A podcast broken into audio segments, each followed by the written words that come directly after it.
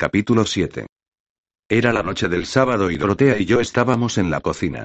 Ella acababa de meter una cacerola en el horno y yo estaba viendo la magnitud de la lista de tareas que mi mamá había colgado en la nevera con un imán. Tu mamá llamó. No regresará hasta el lunes en la noche, dijo Dorotea mientras le echaba a Jax a nuestro fregadero y lo restregaba con tanto vigor, que hacía que mi codo doliera. Dejó un mensaje en la máquina. Quiere que la llames. ¿La has llamado todas las noches antes de acostarte? Me senté en uno de los taburetes de la barra, mientras comía un panecillo con mantequilla. Acaba de dar un mordisco enorme y ahora Dorotea me estaba mirando como si quisiera una respuesta. Milímetros JMM, dije, asintiendo con la cabeza. Hoy llegó una carta de la escuela. Ella señaló con su barbilla un grupo de cartas que había sobre la encimera. Tal vez sepas a qué se deba. Alcé los hombros, intentando parecer lo más inocente posible y dije, ni idea. Mentalmente, me di en la frente con la palma de mi mano. Doce meses atrás, abrí la puerta y me encontré con la policía. Tenemos malas noticias, dijeron. Una semana después fue el funeral de mi papá. Desde entonces, todos los lunes en la tarde me he presentado a mi sesión programada con el doctor Hendrickson, el psicólogo de la escuela. He faltado a las últimas dos sesiones y si no enmendaba eso en esta semana, iba a tener problemas. La carta era más bien una advertencia. ¿Tienes planes para esta noche? ¿Tú y B tienen algo bajo la manga? ¿Van a ver una película en la casa? Quizá. Honestamente, Dort, yo puedo limpiar el fregadero luego. Ven, siéntate y toma la otra mitad de mi panecillo. El moño canoso de Dorotea se estaba comenzando a deshacer mientras restregaba. Mañana voy a una conferencia, dijo. En Portland. La doctora Melissa Sánchez va a hablar. Ella dice que la gente para ser más sexy, debe creer que es sexy. Las hormonas son una medicina poderosa. A menos que les digamos que queremos, estas nos estarán traicionando. Dorotea se dio la vuelta, apuntándome enfáticamente con el envase de Ajax. Ahora me despierto en las mañanas, llevo mi labial rojo al espejo y escribo soy sexy. Los hombres me desean. 65 es el nuevo 25. ¿Crees que está funcionando? Le pregunté, esforzándome en no reír. Está funcionando, dijo con sobriedad. Lamí la mantequilla de mis dedos, buscando una respuesta adecuada. Entonces vas a pasar el fin de semana reviviendo tu lado sexy. Toda mujer necesita revivir su lado sexy. Me gusta eso. Mi hija se hizo implantes. Ella dice que lo hizo por ella. Pero ¿para qué una mujer quiere senos más grande? Son una carga. Ella se hizo los senos para un hombre. Espero que no hagas cosas estúpidas por un chico, Nora. Ella me señaló con el dedo. Créeme, Dort, no hay chicos en mi vida. Está bien, quizá hay dos acechando, rodeándome, pero como no conozco bien a ninguno de los dos, y uno me asusta, se sentía más seguro cerrar mis ojos y fingir que no existían.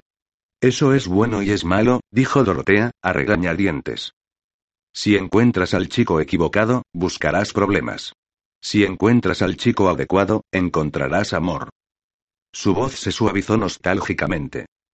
Cuando era una chiquilla en Alemania, tuve que decidir entre dos chicos. Uno era un chico muy malo. El otro era mi Henry. Hemos estado felizmente casados por 41 años. Era tiempo de cambiar de tema. ¿Cómo está tu ahijado Lionel? Sus ojos se estrecharon. ¿Te gusta el pequeño Lionel? No. Podría arreglar algo. No, Dorotea, de verdad. Gracias, pero en realidad ahora mismo estoy concentrada en mis estudios. Quiero entrar a una buena universidad. Si en el futuro. Te dejaré saber. Terminé mi panecillo con el sonido monótono del parloteo de Dorotea, respondiendo con algunos aja cada vez que ella se detenía lo suficiente para esperar por mi respuesta. Yo estaba preocupada debatiéndome si en realidad quería encontrarme esta noche con Elliot. Al principio, salir con él me había parecido una gran idea, pero mientras más lo pensaba, más duda tenía. Conocía a Elio desde hace solo unos días y además no estaba segura de cómo mi mamá se sentiría acerca de esto. Se me estaba haciendo tarde y el viaje hacia Del Pic duraba al menos media hora y para añadir, en los fines de semana, Del Pic tenía reputación de ser peligroso. El teléfono sonó y el número de B apareció en el registro de llamadas. ¿Vamos a hacer algo esta noche? Ella quería saber. Abrí la boca, pensando cuidadosamente mi respuesta. No habría marcha atrás una vez le dijera de B sobre la invitación de Elliot. Ve chilló, ay. Ay Dios, ay Dios. Acabo de derramar esmate de uñas en el sofá. Espera, voy a buscar papel toalla. El esmate de uñas sale con agua. Momentos después, regresó. Creo que arruiné el sofá. Tenemos que salir esta noche. No quiero estar aquí cuando mi último trabajo de arte accidental sea descubierto. Dorotea se había ido al pasillo, al tocador, y no tenía deseos de pasar toda la noche escuchando la gruñida cerca de las instalaciones del baño mientras limpiaba, así que hice mi decisión. ¿Qué tal si vamos a Del Port? Elliot y Jules van a ir y quieren que nos encontremos allá, ocultaste pistas. Esto es información vital, Nora. Te recogeré en 15 minutos. Y me dejó escuchando el tono muerto del teléfono. Subí las escaleras y me puse un cómodo suéter blanco de cachemira, jeans oscuros y mocasines azul marino. Con mis dedos, acomodé mi pelo para que enmarcara mi rostro de la manera que aprendí a manejar mis rizos naturales y boila. Rizos más o menos decentes. Me alejé del espejo para verme completa y pensé que me veía como un cruce entre descuidada y casi sexy. Exactamente 15 minutos después, B estaba con su neón al frente de la casa y sonó su bocina al estilo estacato. A mí me toma 10 minutos llegar a su casa, pero usualmente yo presto atención al límite de velocidad. B entendía la palabra velocidad, pero límite no era parte de su vocabulario. Voy a ir a Del Port con B, le grité a Dorotea. Si mi mamá llama, se lo dejas saber. Dorotea salió del tocador balanceándose. ¿Vas a ir a Del Pit tan tarde? Diviértete en tu conferencia. Dije, escapando por la puerta antes de que ella pudiera protestar o llamar a mi mamá por el teléfono. El cabello rubio de B estaba recogido en una cola de caballo alta, dejando caer sus grandes rizos. Aros dorados colgaban de sus orejas. Llevaba puesto labial rojo cereza y rímel negro. ¿Cómo lo haces? Pregunté. Tuviste cinco minutos para estar lista. Siempre estoy preparada. B sonrió de oreja a oreja. Soy el sueño de un Boy Scout. B me observó con ojo crítico. ¿Qué? Dije. Esta noche nos vamos a reunir con chicos. La última vez que verifiqué, sí, a los chicos les gusta las chicas que lucen como chicas. Yo alcé mis cejas. ¿Y cómo luzco yo? Como si hubieras salido de la ducha y decidieras que eso solo era suficiente para parecer presentable. No me tomes a mal. La ropa está bien, el pelo está bien, pero el resto toma. Ella buscó en su bolso. Siendo la amiga que soy, te presto mi labial y mi rímel, pero solo si juras que tus ojos no tienen una enfermedad contagiosa. No tengo ninguna enfermedad contagiosa. Solo cumplo con preguntar. No lo quiero. B se quedó boquiabierta, mitad jugando y mitad en serio. Te sentirás desnuda si no lo usas. Suena como la manera en que tú quieres lucir, dije. Con toda honestidad, tenía sentimientos encontrados con esto de ir sin maquillaje. No porque sí me sentía un poco desnuda, sino porque Patch había puesto en mi mente la sugerencia de no usar maquillaje. En un esfuerzo para hacerme sentir mejor, me dije que mi dignidad no estaba en juego y tampoco mi orgullo. Me dieron una sugerencia y yo estaba dispuesta a llevarla a cabo. Lo que no quería reconocer es que específicamente había escogido una noche en donde sabía que no vería a Patch para que él la aprobara. Media hora después B condujo hasta la entrada de Del Port. Fuimos forzadas a estacionarnos en el lado más lejos del lote de estacionamiento, debido al pesado tráfico del fin de semana de inauguración. El pueblo se encuentra justo en la costa, así que Del Pig no es conocido por su buen clima. Un suave viento había comenzado, haciendo que las bolsas de hojuelas de maíz y envolturas de dulce se envolvieran alrededor de nuestros tobillos mientras B y yo caminábamos hacia la ventanilla de entradas. Hacía mucho que los árboles habían perdido sus hojas y las ramas amenazaban sobre nosotras, como dedos inconexos.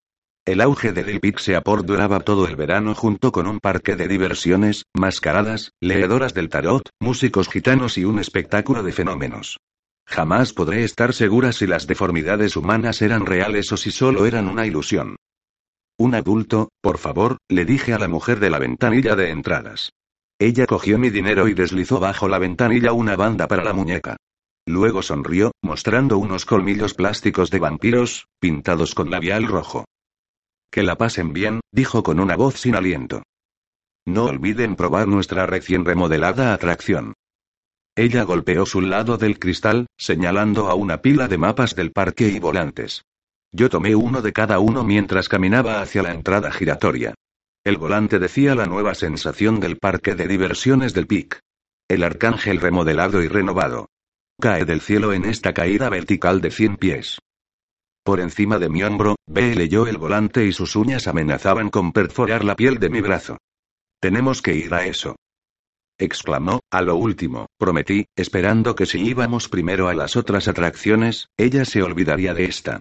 Desde años no le he temido a las alturas, probablemente porque desde años he estado convenientemente evitándolas y no estaba segura si estaba lista para saber si el tiempo había borrado mi temor a ellas. Después de montarnos en la estrella, en los carritos chocadores, en la atracción de la alfombra mágica y jugar en los juegos de las casetas, B y yo decidimos que era tiempo de buscar a Liot y a Jules. JMM, dijo B, mirando a todas partes del camino que cruzaba el parque. Ambas nos quedamos calladas pensando. En los videojuegos, dije por último. Bien pensado. Acabábamos de pasar por la entrada de los videojuegos cuando lo vi. No a Elliot. Tampoco a Jules. Patch. Él me miró desde su videojuego. Llevaba puesta la misma gorra de béisbol que cuando lo vi en él y esta le tapaba casi toda la cara, pero estaba segura de que vi una rápida sonrisa. A primera vista parecía amistoso, pero luego recordé cómo él entró en mis pensamientos y me puse fría hasta los huesos. Por suerte B todavía no lo había visto y la llevé hacia donde estaba toda la gente, dejando a Patch fuera de la vista. Lo último que necesitaba era que ella sugiriera ir a donde él y comenzar una conversación. Allí están. Dijo B, moviendo el brazo sobre su cabeza. Jules. Elliot. Por aquí. Buenas noches, damas, dijo Elliot, abriéndose camino entre la multitud. Jules caminaba tras él, luciendo tan entusiasmado como un pastel de carne hecho hace tres días. ¿Puedo comprarle a ambas una Coca-Cola? Me parece bien, dijo B. Ella estaba mirando directamente a Jules. Que la mía sea dietética. Jules masculló una excusa de que tenía que ir al baño y se volvió a perder en la multitud. Cinco minutos después, Elliot regresó con las Coca-Colas y luego de que nos las entregara, frotó sus manos y contempló el suelo. ¿Por dónde comenzamos? ¿Qué pasa con Jules? preguntó B. Él nos encontrará, hockey de mesa, dije inmediatamente. El hockey de mesa estaba al otro lado de los videojuegos. Mientras más lejos de Patch, mejor. Me dije que era una coincidencia el que él estuviera aquí, pero mis instintos decían lo contrario. Ah, mira interpuso B. Fútbol de mesa. Ella ya estaba zigzagueando entre la multitud, abriéndose camino hasta una mesa libre. Jules y yo contra ustedes dos. Los perdedores comprarán pizza. Muy justo, dijo Elliot. El fútbol de mesa hubiera estado bien, si esta no hubiera estado a tan corta distancia de donde Patch estaba jugando. Me propuse ignorarlo. Si me mantenía de espaldas a él, difícilmente notaría que estaba ahí. Quizá B tampoco lo vería. Oye, Nora, ¿no es ese Patch? Dijo B. JMM. Dije inocentemente. Ella señaló, allí. ¿Ese es el cierto? Lo dudo. Elliot y yo seremos el equipo blanco. Patch es el compañero de biología de Nora, B le explicó a Elliot. Ella me lanzó una guiñada traviesa, pero adoptó una expresión inocente al momento que Elliot le dio su atención. Sutilmente, sacudí la cabeza, transmitiéndole silenciosamente que se detuviera. Él sigue mirando para acá, ve dijo bajando la voz. Ella se reclinó contra la mesa del fútbol, intentando que nuestra conversación pareciera privada, pero ella susurró tan alto, que Elliot no tuvo más opción que escuchar. Se está preguntando qué haces aquí con. Ella balanceó su cabeza hacia Elliot. Yo cerré los ojos e imaginé que golpeaba mi cabeza contra una pared. Patch ha dejado bien claro que quiere ser para Nora algo más que compañero de biología, continuó B. Y nadie puede culparlo. ¿Es cierto eso? Dijo Elliot, mirándome de una manera que decía que no estaba sorprendido. Que él ya lo sospechaba. Noté que él se acercó más a mí. B me lanzó una sonrisa triunfante. Me lo agradeces después, decía. No es eso, corregí. Es. Peor que eso, dijo B. Nora sospecha que él la está siguiendo. La policía está a punto de envolverse. ¿Por qué no jugamos? Dije en voz alta y tiré la bola al centro de la mesa, pero nadie lo notó. ¿Quieres que hable con él? Me preguntó Elliot. Le explicaré que no estamos buscando problemas. Le diré que estás aquí conmigo y que si tiene algún problema lo puede discutir conmigo. Esta no era la dirección que quería que tomara nuestra conversación. Para nada. ¿Qué le pasó a Jules? Dije. Se ha ido por mucho tiempo. Sí, quizás se cayó en el inodoro, dijo B. Déjame hablar con Patch, dijo Elliot. Aunque apreciaba su preocupación, no me gustaba la idea de Elliot hablando cara a cara con Patch. Patch era un factor X intangible, daba miedo y era desconocido. ¿Quién sabe de qué era capaz? Elliot era demasiado bueno para ser enviado en contra de Patch. Él no me asusta, dijo Elliot, como desaprobando mis pensamientos. Obviamente esto era algo en lo que Elliot y yo no estábamos de acuerdo. Mala idea, dije. Gran idea, dijo B. De otra manera, Patch podría volverse violento. ¿Recuerdas la última vez? La última vez. Le dije a B, articulando sin pronunciar palabra. No tenía idea de por qué B estaba haciendo esto, aparte de que ella tenía una tendencia a hacer todo lo más dramático posible. Su idea de drama era mi idea de una mórbida humillación. Sin ofender, pero este chico suena como un arrastrado, dijo Elliot. Dame dos minutos con él. Él comenzó a caminar. No. Dije, agarrándolo por la manga para detenerlo. Él, eh, podría ponerse otra vez violento. Déjame lidiar con esto. Fulminé a B con la mirada. ¿Estás segura? Dijo Elliot. Estaría muy feliz de hacerlo. Creo que es mejor si se lo digo yo. Froté mis manos en mis jeans y luego de respirar tranquilamente, comencé a cerrar la distancia entre Patch y yo, la cual se trataba del ancho de unas cuantas consolas de videojuegos. No tenía idea de qué le iba a decir cuando llegara él. Con suerte, solo un breve hola y luego podría regresar y asegurarle a Elliot y a B que todo estaba bajo control. Patch estaba vestido con su ropa usual camisa negra, jeans negros y una delgada gargantilla de plata que brillaba sobre su oscura complexión. Sus mangas estaban enrolladas hasta los codos y podía ver sus músculos trabajando mientras él presionaba botones. Él era alto, delgado y sólido y no me hubiera sorprendido si bajo su ropa tuviera varias cicatrices, legados de peleas callejeras y otras conductas imprudentes. No es que yo quisiera ver bajo su ropa. Cuando llegué a la consola de Patch, la golpeé por el lado para llamar su atención. Con la voz más calmada que pude lograr, dije, Pac-Man. ¿O es Donkey Kong? La verdad, parecía un poco más violento y militar. Una lenta sonrisa se expandió en su rostro. Béisbol. ¿Crees que puedas pararte tras de mí y darme un par de instrucciones? Bombas explotaron en la pantalla y cuerpos gritando navegaron en el aire. Obviamente él no estaba jugando béisbol. ¿Cuál es su nombre? Patch preguntó, señalando con la cabeza casi imperceptiblemente hacia la mesa de fútbol. Elliot. Mira, debo hacer esto rápido. Me están esperando. ¿Lo he visto antes? Él es nuevo. Se acaba de transferir. Primera semana en la escuela y ya hizo amigos. ¿Qué suerte tiene? Él me deslizó una mirada. Podría tener un lado tenebroso y peligroso del cual no conocemos. Parece ser mi especialidad. Esperé a que él captara lo que yo quería decir, pero él solo dijo, ¿quieres jugar? Él inclinó su cabeza hacia más allá de los videojuegos. Hacia la multitud en donde solo podía ver mesas de billar. Nora. Gritó B. Ven aquí, Elliot me está ganando. No puedo. Le dije a Patch. Si yo gano, él dijo, como si no tuviera ninguna intención de ser rechazado, le dirás a Elliot que pasó algo. Le dirás que ya no estarás libre esta noche. No podía evitarlo. Él era demasiado arrogante. Dije, ¿y si yo gano? Sus ojos me observaron de la cabeza a los pies. Su sonrisa vino fácil. No creo que debamos preocuparnos por eso. Antes de que pudiera detenerme, golpeé su brazo. Cuidado, él dijo en voz baja. Ellos podrían creer que estamos flirteando. Me dieron ganas de patearme porque eso era exactamente lo que estábamos haciendo. Pero no era mi culpa, era de Patch. Estando cerca de él, experimentaba una confusa polaridad de deseos. Parte de mí quería correr, alejarme de él gritando, fuego. Y una parte más imprudente estaba tentada de ver qué tan cerca podía llegar sin quemarme. Una mesa de billar, él tentó, estoy aquí con otra persona. Ve hacia los billares, yo me encargo de lo demás. Yo me crucé de brazos, esperando lucir severa y un poco exasperada, pero al mismo tiempo, tuve que morderme el labio para no mostrar una reacción levemente más positiva. ¿Qué vas a hacer?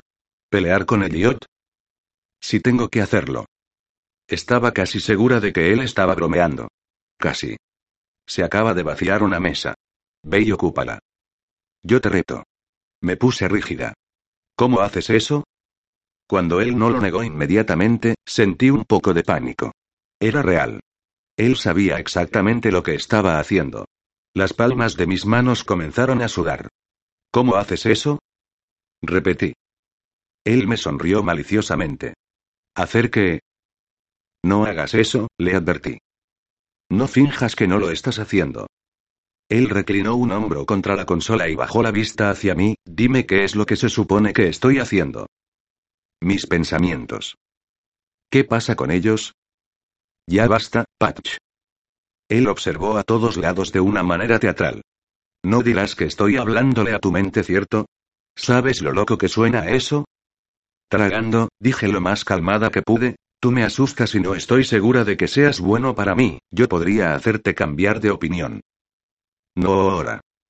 Se escuchó la voz de B llamar sobre todas las voces y los sonidos electrónicos. Encuéntrame en el arcángel, dijo Patch. Me alejé un paso. No, dije impulsivamente. Patch se me acercó por detrás y un escalofrío recorrió mi espina. Te estaré esperando, me dijo al oído. Luego salió de los videojuegos. Capítulo 8. Regresé a la mesa de fútbol un poco aturdida. Elliot estaba inclinado sobre la mesa y su rostro mostraba concentración competitiva. B estaba gritando y riendo. Jules seguía perdido. B me miró, y bueno. ¿Qué pasó? ¿Qué te dijo? Nada. Le dije que no nos molestara y se fue. Dije con voz monótona. Él no parecía molesto cuando se fue, dijo Elliot. Sea lo que sea que le hayas dicho, debió haber funcionado. Qué mal, dijo B. Estaba esperando algo más emocionante. ¿Estamos listos para jugar? Preguntó Elliot. Se me está antojando la pizza que me voy a ganar. Sí, si es que Jules regresa, dijo B. Estoy comenzando a pensar que no le agradamos. Él sigue desapareciendo. Creo que es una indirecta. ¿Estás bromeando? Él las adora, Elliot dijo con demasiado entusiasmo. Lo que pasa es que él es tímido con los extraños. Voy a buscarlo. No se vayan a ninguna parte. Tan pronto B y yo estuvimos solas, dije, sabes que te voy a matar, ¿verdad? B levantó las manos y dio un paso hacia atrás. Te estaba haciendo un favor. Elliot está loco por ti. Después de que te fuiste, le dije que tienes como a diez chicos que te llaman todas las noches. Debiste haber visto su cara. Apenas contenía los celos. Gruñí, es la ley de oferta y demanda, dijo B. ¿Quién diría que economía sería tan útil? Me di en la frente con la palma de mi mano, necesito algo. ¿Necesitas a Elliot? No, necesito azúcar. Mucha. Necesito algodón de azúcar. Lo que necesitaba era un borrador lo suficientemente grande como para borrar de mi vida toda evidencia de Patch. Particularmente eso de hablar a través de la mente. Me estremecí, como él lo hacía. ¿Y por qué a mí? A menos que lo haya imaginado. Al igual que imaginé golpear a alguien con el neón. Yo también podría usar un poco de azúcar, dijo B. Cuando llegamos, vi a un vendedor cerca de la entrada. Me quedaré aquí para que Jules y Elliot no piensen que huimos y tú puedas comprar el algodón de azúcar. Retrocedí hasta la entrada, pero cuando encontré al vendedor que vendía los algodones, me distraje por algo que vi a lo lejos del camino. El arcángel se alzaba sobre la copa de los árboles. Una serpiente de carros montaba sobre la alumbrada vía y bajaba en picada hasta perderse de vista. Me pregunté por qué Patch quería reunirse conmigo. Sentí un pinchazo en el estómago y probablemente debí haber tomado eso como una respuesta, pero a pesar de mis mejores intenciones, me encontré caminando hacia el arcángel. Me movía junto a la corriente de todas las demás personas, manteniendo mis ojos en las distantes vías del arcángel que serpenteaba en el cielo. El viento había cambiado de frío a helado, pero esa no era la razón por la cual me sentía mal. La sensación había regresado. Esa fría y mortífera sensación de que alguien me estaba observando. Miré hacia ambos lados y no vi nada. Di una vuelta de 180 grados. Un poco más atrás, parada entre un pequeño grupo de árboles, una figura encapuchada se dio la vuelta y desapareció en la oscuridad. Con mi corazón latiendo velozmente, eludí a un enorme grupo de personas para alejarme de los árboles. Cuando ya estaba más lejos, volví a mirar hacia atrás. No vi a nadie que pareciera seguirme. Cuando me giré para seguir caminando, me di contra alguien. Lo siento. Dije, intentando recobrar el balance. Patch sonrió de oreja a oreja. Soy difícil de resistir. Lo miré y parpadeé, déjame sola. Traté de pasar por su lado, pero él me agarró por el codo. ¿Qué pasa? Parece que vas a vomitar. Tienes ese efecto en mí, dije bruscamente. El río y me dieron ganas de patear su espinilla. Podrías tomarte algo. Él todavía me tenía del codo y me llevó hasta el carrito de limonadas. No quise dar un paso más. ¿Quieres ayudarme? Aléjate de mí. Él apartó un rizo de mi cara. Amo tu cabello. Me gusta cuando está fuera de control. Es como ver una parte de ti que necesita salir más a menudo. Con furia, alisé mi cabello. Tan pronto me di cuenta que me veía como si intentara parecer más presentable para él, dije, me tengo que ir. Ve, me está esperando. Luego de una pausa agotada, dije, supongo que te veré el lunes en clase. Ven conmigo al arcángel. Yo estiré el cuello para mirar hacia el arcángel. Gritos agudos hacían eco desde los carros que hacían estruendos en las vías. Dos personas en una silla. Su sonrisa cambió a una lenta y atrevida. No. De ninguna manera. Si sigues huyendo de mí, nunca descubrirás qué es lo que está pasando de verdad. Con ese comentario, debí haberme ido corriendo. Pero no lo hice.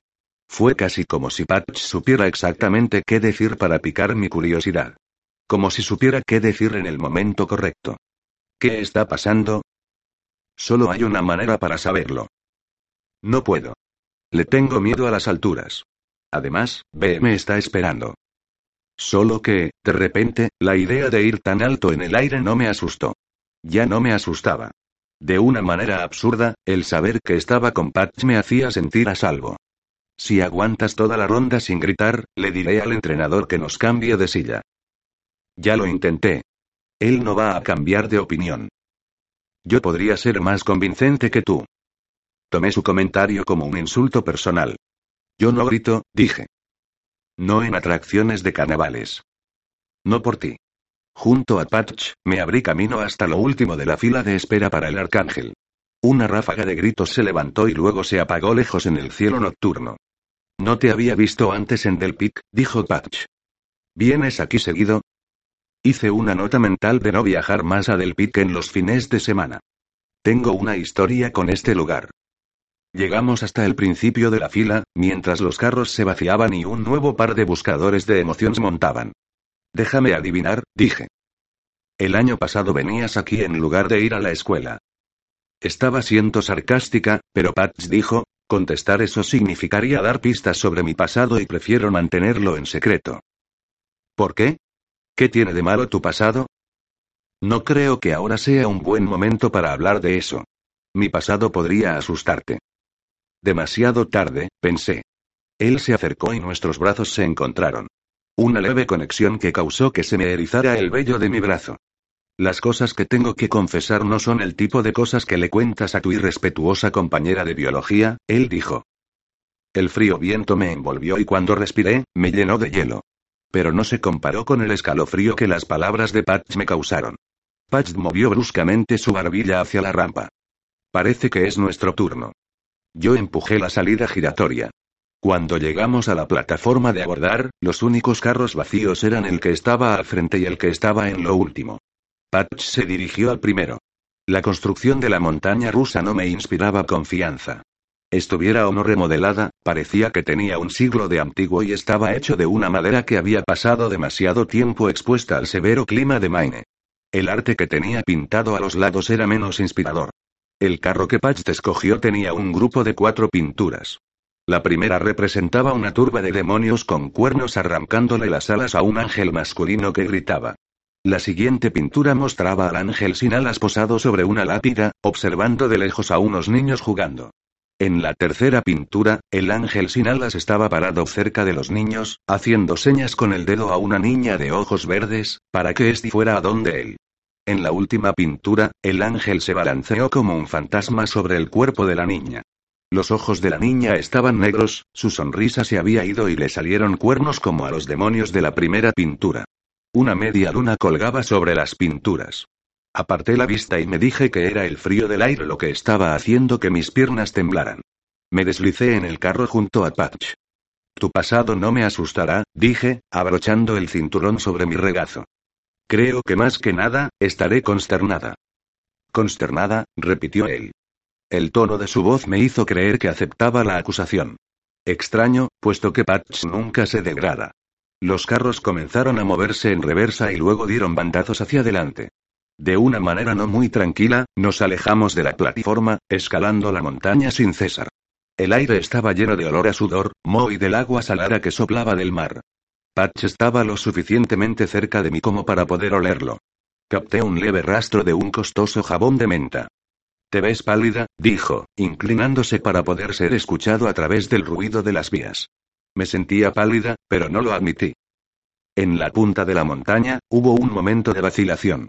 Podía ver millas a la distancia, notando dónde la oscuridad del bosque se mezclaba con la luz de los suburbios y gradualmente se convertía en el cuadriculado de las luces de Portland. El viento se detuvo, permitiendo que el húmedo aire se posara en mi piel. Sin proponérmelo, miré a Patch. Encontré consolación en tenerlo a mi lado. Luego él sonrió de oreja a oreja. Asustada, Ángel. Agarré la barra de metal perforada en la parte frontal de los carros mientras sentía mi peso inclinarse hacia el frente. Una temblorosa risa se me escapó. Nuestro carro voló endemoniadamente rápido, mi cabello revoloteaba tras de mí. Virando bruscamente a la izquierda y luego a la derecha, repiqueteábamos sobre las vías. Adentro, sentía mis órganos flotar y caer en respuesta a la ronda. Miré hacia abajo, intentando concentrarme en algo que no se moviera. Fue entonces cuando noté que mi cinturón se había soltado. Intenté gritarle a Patch, pero mi voz fue tragada por el aire. Sentí que se hizo un hueco en mi estómago y solté una mano de la barra de metal para intentar asegurar el cinturón alrededor de mi cintura. El carro circuló hacia la izquierda. Mis hombros chocaron con los de Patch, presionándome contra él tan fuerte que dolía. El carro comenzó a elevarse y sentí que se despegó de las vías, que no remachó completamente con ellas. Estábamos descendiendo vertiginosamente. Las luces centelleantes de los lados de las vías me cegaron, no podía ver hacia dónde iba la vía al final del descenso. Era demasiado tarde. El carro viró bruscamente hacia la derecha. Sentí una sacudida de pánico y luego sucedió. Mi hombro izquierdo chocó contra la puerta del carro. Esta se abrió y yo fui expulsada del carro mientras la montaña rusa se alejaba sin mí. Rodé en las vías e intenté encontrar algo a qué agarrarme. Mis manos no encontraron nada y seguí rodando hacia el borde, precipitándome al vacío. El suelo se abalanzaba contra mí y abrí la boca para gritar. Lo próximo que supe fue que la ronda terminó en la plataforma de desembarque. Mi brazo dolía por lo fuerte que Patch me estaba agarrando. Vaya, eso sí que fue un grito, dijo él sonriéndome de oreja a oreja. Aturdida, lo observé llevar una mano a su oído, como si mi grito todavía hiciera eco allí. Sin estar segura de qué había pasado, observé al lugar en su mano en donde mis uñas habían dejado semicírculos tatuados en su piel. Luego mis ojos movieron hacia mi cinturón de seguridad. Estaba abrochado alrededor de mi cintura. Mi cinturón, comencé, creí, ¿qué creíste? Preguntó Patch, sonando genuinamente interesado. Creí que me había caído del carro. Literalmente creí que iba a morir. Creo que ese es el punto. A mi lado, mis manos temblaron. Mis rodillas tambalearon bajo el peso de mi cuerpo. Supongo que nos quedamos como compañeros, dijo Patch. Sospeché un pequeño grado de victoria en su voz, pero estaba demasiado atónita para argumentar. El arcángel, murmuré, mirando sobre mi hombro a la montaña rusa, la cual estaba comenzando su siguiente ascenso. Significa un ángel de alto rango. Definitivamente había petulancia en su voz. Mientras más alto estás, peor es la caída. Comencé a abrir la boca para decir otra vez cómo estaba segura de que por un momento había dejado el carro y fuerzas más allá de mi habilidad para explicarme habían puesto a salvo tras mi cinturón. En lugar de eso dije, creo que mejor soy un ángel guardián. Patch sonrió otra vez. Guiándome por el camino, dijo te llevaré de regreso a los videojuegos. Capítulo 9. Me abrí paso entre la gente de los videojuegos, pasando el mostrador de los premios y los baños. Cuando pude ver las mesas de fútbol, B no estaba en ninguna de ellas y tampoco Elliot ni Jules. Parece que se fueron, dijo Patch. Sus ojos debieron sostener un poquito de diversión. Pero tratándose de Patch, podría haber sido algo completamente diferente. Parece que necesitas a alguien que te lleve. B no me dejaría, dije, parada de puntas para ver sobre el gentío. Probablemente estén jugando tenis de mesa. Yo recorrí por todos lados mientras Patch me seguía, tomándose una soda que había comprado en el camino. Él se ofreció a comprarme una, pero en mi actual estado, no estaba segura de poder tolerarla. En el tenis de mesa no había ninguna señal de Ben y Elliot. Quizá estén en las máquinas de pinball, sugirió Patch. Definitivamente él se estaba burlando de mí. Sentí que mi rostro se ponía un poco rojo. ¿Dónde estaba B? Patch sostuvo en alto su soda, ¿segura que no quieres tomar algo? Miré a la soda y luego a Patch.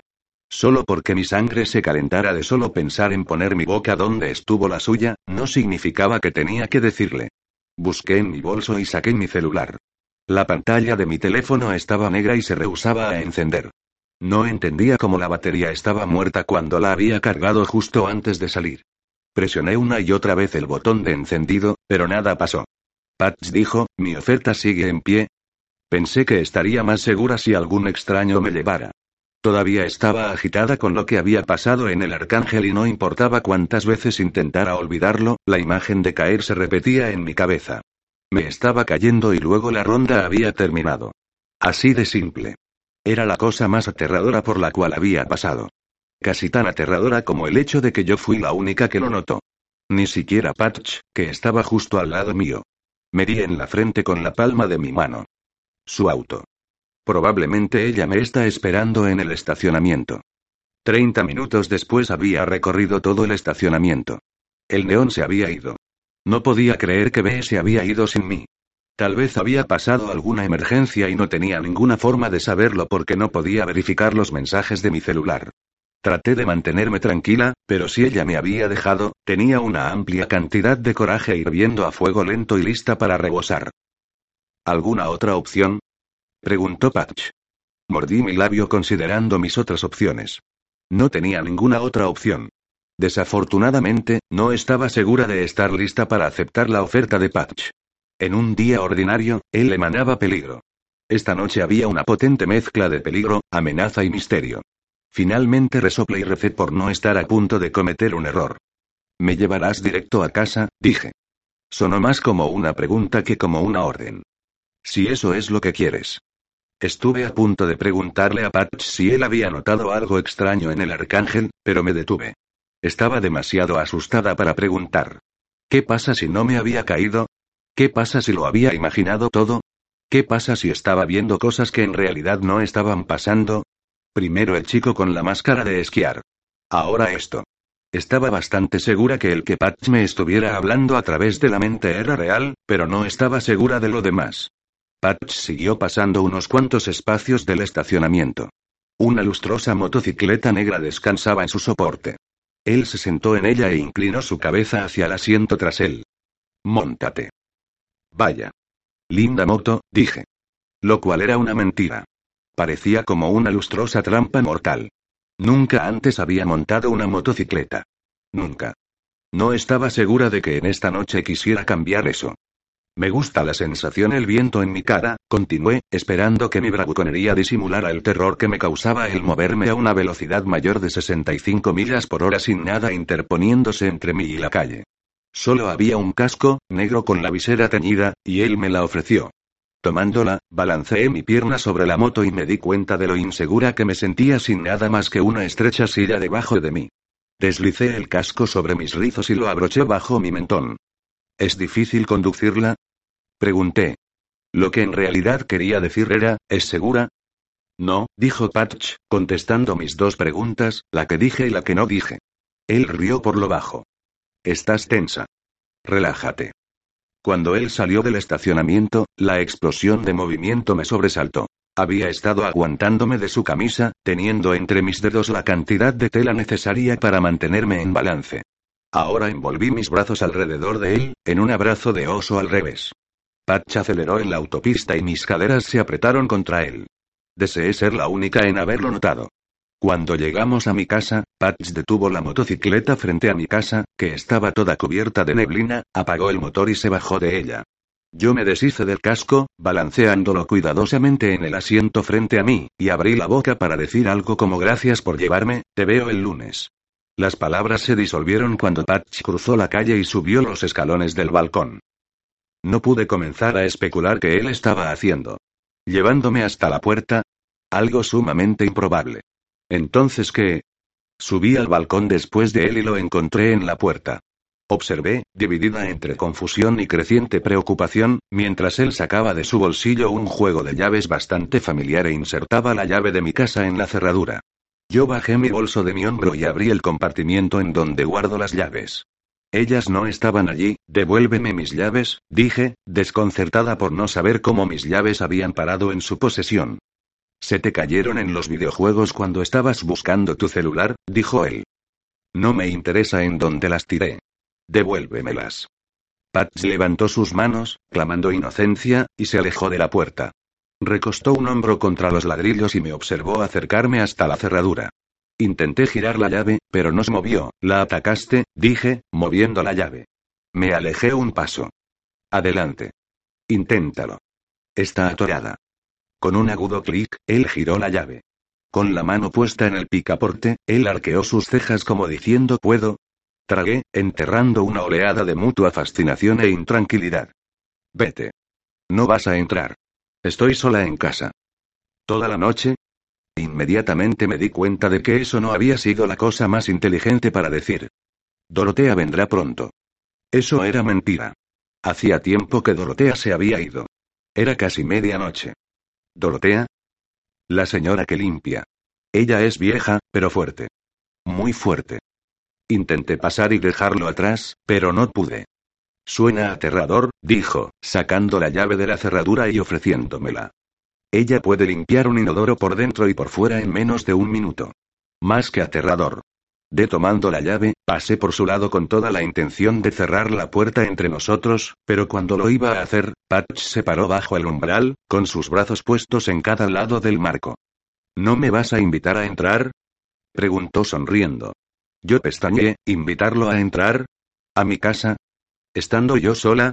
Patch dijo, es tarde. Sus ojos me siguieron de cerca, reflejando un caprichoso brillo.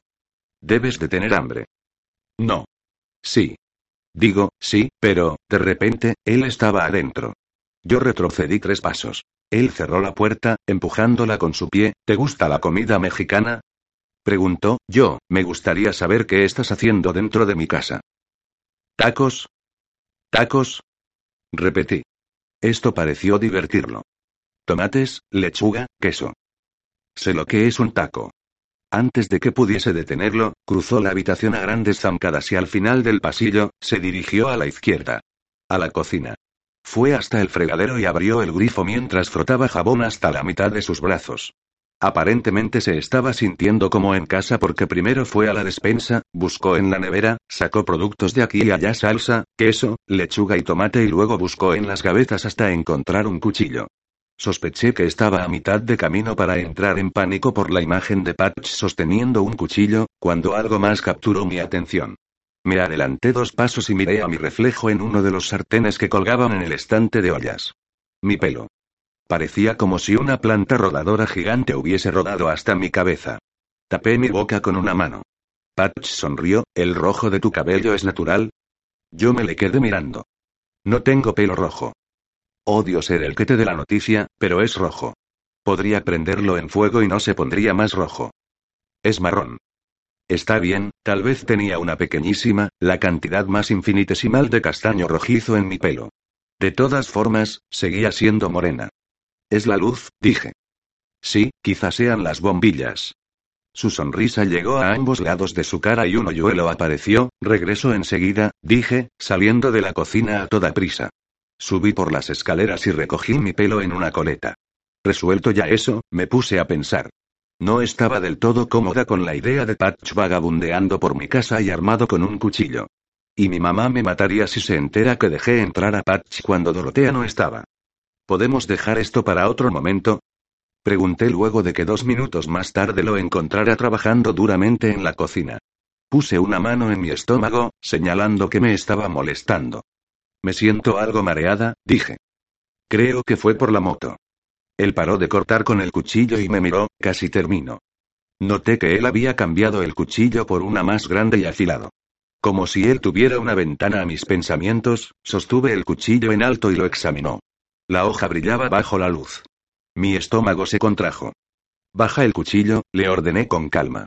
Patch dejó de mirar al cuchillo, me miró y luego volvió a mirar al cuchillo. Luego de un minuto, lo bajó frente a él. No te voy a lastimar, Nora. Eso es tranquilizador, logré decir, pero mi garganta estaba tensa y seca. Él hizo girar el cuchillo, con el mango señalando hacia mí, ven aquí. Te voy a enseñar cómo hacer tacos. No me moví. Había una chispa en sus ojos que me hacía pensar que debería estar asustada y lo estaba. Pero ese miedo era igualmente atractivo. Había algo extremadamente inquietante al estar cerca de él. En su presencia, no podía confiar en mí misma. ¿Qué tal un trato? Su rostro estaba bajo, ensombrecido, y me observó tras sus pestañas. El efecto fue una impresión de honradez. Ayúdame a hacer tacos y contestaré algunas de tus preguntas. ¿Mis preguntas? Creo que sabes a qué me refiero. Sabía exactamente a qué se refería. Me estaba dando la oportunidad de saber un poco sobre su mundo privado. Un mundo en donde él podía hablar a través de mi mente. Otra vez, él supo exactamente qué decir, en el momento correcto. Sin decir palabra, me moví al lado de él. Él deslizó el picador hasta colocarlo enfrente mío. Primero, dijo él, parándose detrás de mí y poniendo sus manos sobre la encimera, justo al lado de las mías, escoge un tomate. Él agachó su cabeza para que su boca estuviera en mi oído. Su aliento era tibio y hacía cosquillas en mi piel. Bien. Ahora, agarra el cuchillo. ¿El chef siempre tiene que estar así de cerca? Pregunté sin estar segura si me gustaba o me asustaba el revoloteo que su cercanía causaba dentro de mí. Cuando él está revelando secretos culinarios, sí. Agarra el cuchillo bien. Eso hago. Bien. Alejándose, él me miró cuidadosamente, como inspeccionando cualquier imperfección. Sus ojos me recorrieron de arriba a abajo y de aquí a allá. Por un desconcertante momento, pensé ver una secreta sonrisa aprobatoria. El cocinar es algo que no se aprende, dijo. Es innato. Es algo que tienes o no. Como la química. ¿Crees que estás lista para química? Yo presioné el cuchillo hasta atravesar el tomate, el cual se dividió en dos y cada mitad rodó sutilmente en la tabla de picar. Tú dime. ¿Estoy lista para química? Patch hizo un sonido profundo el cual no pude descifrar y luego sonrió. Luego de cenar, Patch llevó nuestros platos al fregadero. Yo los limpio y tú los secas. Rebuscando en las gavetas al lado del fregadero, él encontró una toalla y la lanzó juguetonamente hacia mí. Estoy lista para hacerte esas preguntas, dije. Comenzando con la noche en la biblioteca. Me seguiste, me quedé en blanco. Patch estaba recostado despreocupadamente contra la encimera. Su oscuro cabello se asomaba bajo su gorra de béisbol. Una sonrisa tiraba de sus labios. Mis pensamientos se disolvieron y así como así, un nuevo pensamiento rompió la superficie de mi mente. Quería besarlo. Ahora mismo. Pat charqueó sus cejas. ¿Qué? Eh, nada. Nada de nada. Tú limpias, yo seco. ¿Qué pasó para que tratara a Patch como tu peor vicio? Me pregunté, ¿qué pasó para que ignorara lo malo y me quedara con lo bueno? No nos tomó mucho tiempo en terminar de fregar los platos, y cuando lo hicimos, nos encontramos apretujados en el espacio al lado del fregadero. Patch se movió para quitarme la toalla y nuestros cuerpos se tocaron. Ninguno de los dos movió, manteniendo el frágil enlace que nos mantenía unidos. Yo me alejé primero. ¿Asustada? murmuró él. No. Mentirosa. Mi pulso se aceleró, tú no me asustas. No. Hablé sin pensar. Tal vez solo me asusta, me maldije por apenas comenzar la oración. ¿Ahora qué se supone que dijera? No iba a admitirle a Patch que todo sobre él me asustaba. Eso le daría permiso para provocarme más. Quizá tenga miedo a, que yo te guste, Aliviada por no tener que terminar mi propia oración, automáticamente respondí, sí, y me di cuenta muy tarde de lo que había confesado. Digo, no. Definitivamente no. Eso no era lo que estaba intentando decir. Patch rió suavemente. La verdad es que parte de mí definitivamente no está cómoda contigo alrededor, dije. ¿Pero? Me aferré a la encimera tras de mí. Pero al mismo tiempo, siento una aterradora atracción hacia ti. Patch sonrió. Qué creído eres, dije, empujándolo con mi mano. Él atrapó mi mano contra su pecho y bajó mi manga hasta mi muñeca, cubriendo mi mano con ella.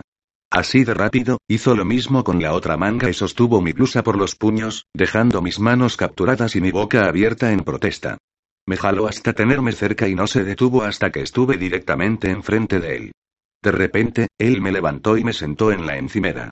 Mi cara estaba al mismo nivel que la suya y me petrificó con una sonrisa oscura y tentadora. Fue entonces cuando me di cuenta que desde hace días, este momento había estado danzando los límites de mis fantasías. Quítatelo gorra, dije y las palabras se escaparon antes de que pudiera detenerlas. Él la giró, poniendo la visera hacia atrás. Me moví hasta el borde de la encimera y mis piernas colgaban a los lados de él. Algo dentro de mí me decía que me detuviera, pero rechacé la voz hacia los confines de mi mente. Él puso sus manos en la encimera, justo al lado de mis caderas y se acercó inclinando su cabeza hacia un lado. Su olor, el cual era como de tierra mojada, me sobrecogió. Inhalé dos veces. No. Esto no estaba bien. Esto no. Con Patch no. Él era aterrador. De una manera buena, sí. Pero también de una manera negativa. Una muy negativa. Deberías irte, susurré, definitivamente deberías irte. Ir aquí, su boca estaba en mi hombro. O aquí. Se movió hasta mi cuello. Mi cerebro no podía procesar ni un pensamiento lógico. La boca de Patch estaba moviéndose hacia el norte, hasta mi mandíbula, probando suavemente mi piel, mis piernas se están durmiendo, solté. No era del todo una mentira. Estaba experimentando una sensación de hormigueo por todo mi cuerpo, las piernas incluidas. Yo podría resolver eso. Las manos de Patch se cerraron sobre mis caderas. De repente mi teléfono sonó, salté al escucharlo y lo saqué fuera de mi bolsillo. Hola, cariño, mi mamá dijo alegremente. ¿Te puedo llamar después? Seguro. ¿Qué pasa? Cerré el celular. Tienes que irte, le dije a Patch. Ahora. Él volvió a girar la visera de su gorra. Ahora su boca era lo único que podía ver bajo ella y estaba curveada en una sonrisa pícara. No llevas maquillaje. Debí haberlo olvidado. Que tengas dulces sueños. Seguro. No hay problema. ¿Qué fue lo que él dijo? Sobre la fiesta de mañana en la noche, lo pensaré, logré decir. Patch guardó en mi bolsillo un pedazo de papel y su contacto envió una sensación de calor abajo en mis piernas. Aquí está la dirección. Te estaré buscando. Ven sola. Un momento más tarde escuché la puerta frontal cerrarse tras él. Un fiero sonrojo se abrió camino hasta mi cara. Demasiado cerca, pensé. No había nada malo con el fuego siempre y cuando no te le acercaras demasiado. Algo que tengo que tener en mente. Me recosté de espalda a los gabinetes, respirando entrecortadamente. Capítulo 10. Fui despertada por el sonido del timbre de mi teléfono. Atrapada en mitad del sueño, puse mi almohada sobre mi cabeza e intenté amortiguar el ruido. Pero el teléfono sonó y sonó. La llamada pasó a mensajes de voz. Cinco segundos después, el timbre comenzó a sonar otra vez. Estiré un brazo sobre el lado de la cama, buscando a tientas hasta que encontré mis jeans y saqué el celular del bolsillo. ¿Sí? Dije entre un gran bostezo y con los ojos cerrados. Al otro lado, alguien estaba respirando con coraje. ¿Qué pasó contigo? ¿Qué pasó con el algodón dulce? Y mientras me dices eso, ¿qué tal si me dices en dónde estás para poder ir a estrangularte con mis manos? Golpeé varias veces mi frente con la palma de mi mano. Pensé que te habían raptado. Siguió B, pensé que te habían secuestrado. Pensé que te habían matado. Intenté encontrar el reloj en la oscuridad. Golpeé un marco de foto en la mesa de noche y todos los cuadros que estaban tras ese también se cayeron por el efecto dominó, me retrasé un poco, dije, para cuando regresé a los videojuegos, ya te había sido. ¿Retrasada? ¿Qué clase de excusa es retrasada? Los números rojos del reloj se enfocaron. Era un poco después de las dos de la mañana. Conduje por una hora en el estacionamiento, dijo B. Elliot caminó todo el parque mostrando la única foto tuya que tengo en mi celular. Intenté llamar a tu celular un billón de veces. Espera. ¿Estás en tu casa? ¿Cómo llegaste a tu casa? Me estrujé los ojos. Patch. ¿Patch el acosador? Bueno, no tenía muchas opciones, ¿o sí? Dije directo al grano. Tú te fuiste sin mí. Suenas a la defensiva. Bien a la defensiva. No, no es eso. Suenas agitada, nerviosa, excitada. Podía sentir sus ojos ponerse como platos. Él te besó, ¿verdad? Ninguna respuesta. Lo hizo. Lo sabía. He visto la manera en que él te mira. Sabía que esto iba a pasar. Lo vi desde una milla de distancia. No quería pensar en eso. ¿Cómo fue? Presionó B. ¿Un beso melocotón? ¿Un beso ciruela? ¿O fue un beso alfalfa? ¿Qué? Fue un besito, las bocas se abrieron, ¿o hubo lengua? Olvídalo. No tienes que contestar eso. Patch no es la clase de muchacho que lidia con preliminares. Allí hubo lengua. Garantizado. Cubrí mi cara con mis manos, escondiéndola tras ellas.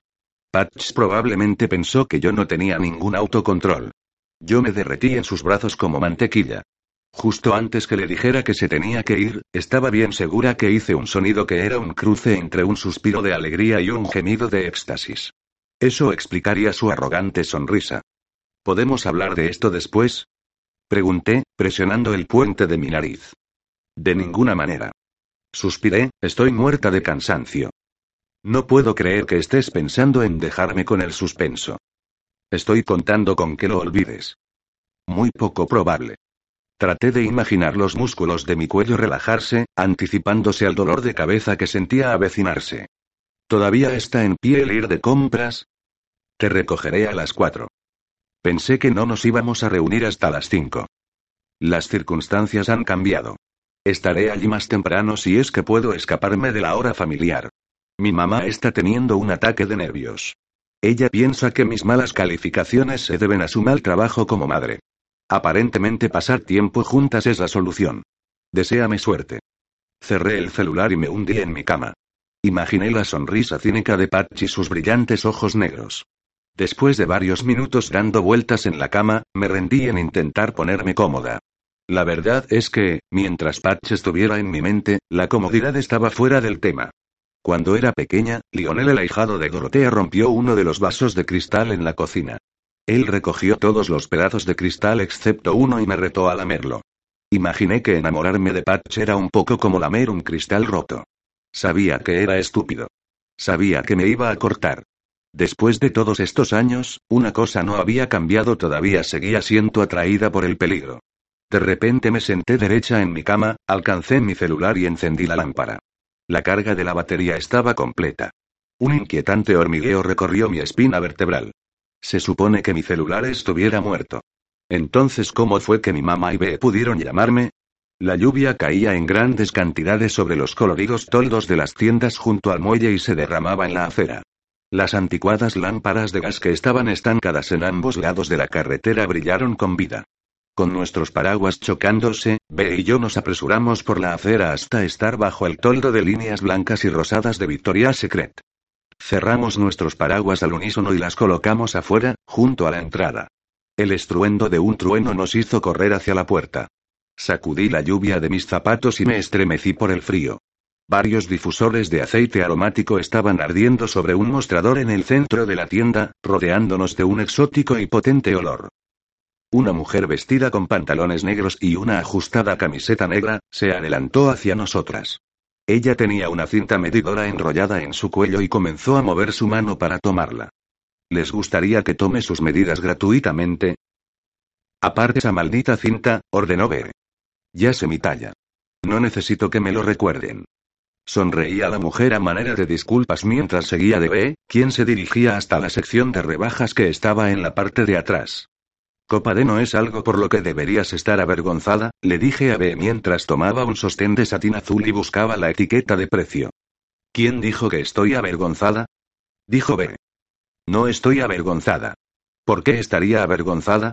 Las únicas chicas de 16 años con senos así de grandes como los míos es porque están cubiertos de silicona y todo el mundo lo sabe. ¿Qué razón tendría para estar avergonzada? Ella rebuscó en un perchero. ¿Crees que aquí tengan algún sostén que hagan que mis bebés se vean planos? Eso se llama sostenes deportivos y tienen un horrible efecto secundario llamado unitecta, dije observando un sostén negro de encaje que estaba junto a otros. No debería estar mirando lencería. Naturalmente me hace pensar en cosas sexy. Como besarse. Como patch. Cerré mis ojos y repetí nuestra noche juntos. La sensación de la mano de Patch en mi cadera, sus labios saboreando mi cuello B me sorprendió fuera de guardia lanzándome un par de bragas con estampado de tigre color turquesa. Esto luciría bien en ti, dijo. Todo lo que necesitas es un trasero como el mío para rellenarlas. ¿En qué estaba pensando? Había estado muy cerca de besar a Patch. El mismo Patch que posiblemente ha estado invadiendo mi mente. El mismo Patch que me salvó de precipitarme hacia mi muerte en el Arcángel porque estaba segura de que eso era lo que había pasado, aunque no tenía ninguna explicación lógica. Me pregunto si él de alguna forma detuvo el tiempo y me atrapó durante la caída. Si él era capaz de hablarme a través de la mente, tal vez, solo tal vez, él era capaz de otras cosas. O quizá, pensé con un escalofrío, ya no podía confiar en mi mente. Todavía tenía el pedazo de papel que Patch había metido en mi bolsillo, pero de ninguna manera iba a ir a la fiesta esta noche. Secretamente disfrutaba la atracción entre nosotros, pero el misterio y el miedo lo sobrepasaban. De ahora en adelante iba a sacar a Patch de mi sistema y esta vez lo decía en serio. Iba a ser como una dieta purificadora. El problema era que la única dieta que había hecho, había actuado en mi contra. Una vez intenté pasar un mes entero sin comer chocolate. Ni siquiera un mordisco. Al final de las dos semanas, no pude más y comí más chocolates de los que hubiera comido en tres meses. Esperaba que mi dieta libre de chocolates no presagiara lo que podría pasar si intentaba evitar a Patch. ¿Qué estás haciendo? Pregunté, esta vez atendiendo a B. ¿Qué parece que estoy haciendo? Estoy despegando de este sostén este sello de rebaja para pegarlo en uno que no esté en rebaja. De esa manera puedo tener sostenes sexy al precio de uno barato. No puedes hacer eso. Cuando vayas a pagar, ella va a escanear las barras de código y sabrá lo que estás haciendo. ¿Barras de código? Ellos no escanean las barras de código. Ella no sonaba muy segura. Lo hacen. Lo juro. Atraviesa mi corazón, supuse que mentir era mejor que observar a B ser llevada a la cárcel. Bueno, parecía una buena idea, tienes que comprarte esto, le dije a B, arrojándole un pedazo de seda y esperando que eso la distrajera. Ella sostuvo en alto la braga. Pequeños cangrejos rojos adornaban la tela. Esto es lo más asqueroso que haya visto. Por otro lado, me gusta ese sostén negro que tienes. Creo que deberías comprarlo. Ve y paga, yo seguiré viendo. Pagué. Luego, pensando que sería más fácil olvidar a Patch si buscaba algo más benigno, comencé a buscar en la sección de lociones. Estaba oliendo una botella de Graham Angels cuando sentí cerca una presencia familiar. Era como si alguien hubiera arrojado una bola de helado en la parte de atrás de mi blusa. Era la misma sacudida de escalofríos que experimentaba cada vez que Patch llegaba. B y yo seguíamos siendo las únicas en la tienda, pero al otro lado de la ventana de cristal, vi una figura encapuchada ocultarse bajo la sombra de un toldo al otro lado de la carretera. Nuevamente agitada, me quedé inmóvil un minuto entero antes de que recobrara la compostura y fuera a buscar a B. Es hora de irnos, le dije. Ella estaba rebuscando en un perchero de batas de dormir. Vaya. Mira esto, pijamas de franela con un 50% de descuento. Necesito un par de pijamas de franela. Mantuve un ojo pegado a la ventana. Creo que me han estado siguiendo. B levantó la cabeza. Patch. No. Mira a través de la calle. B miró, no veo a nadie. Tampoco yo. Un auto había pasado, interrumpiendo mi línea de visión. Creo que entraron a la tienda. ¿Cómo sabes que te están siguiendo? Un mal presentimiento. ¿Se parecían a alguien que conozcamos? Por ejemplo, si era un cruce entre Pippi Longstocking y la malvada bruja del oeste, obviamente era Marcie Miller. No era Marcie, dije, todavía mirando a la calle. Cuando anoche me fui de los videojuegos para comprar algodón de azúcar, vi que alguien me vigilaba. Creo que es la misma persona que está aquí, ¿estás hablando en serio? ¿Por qué me dices eso ahora? ¿Quién es?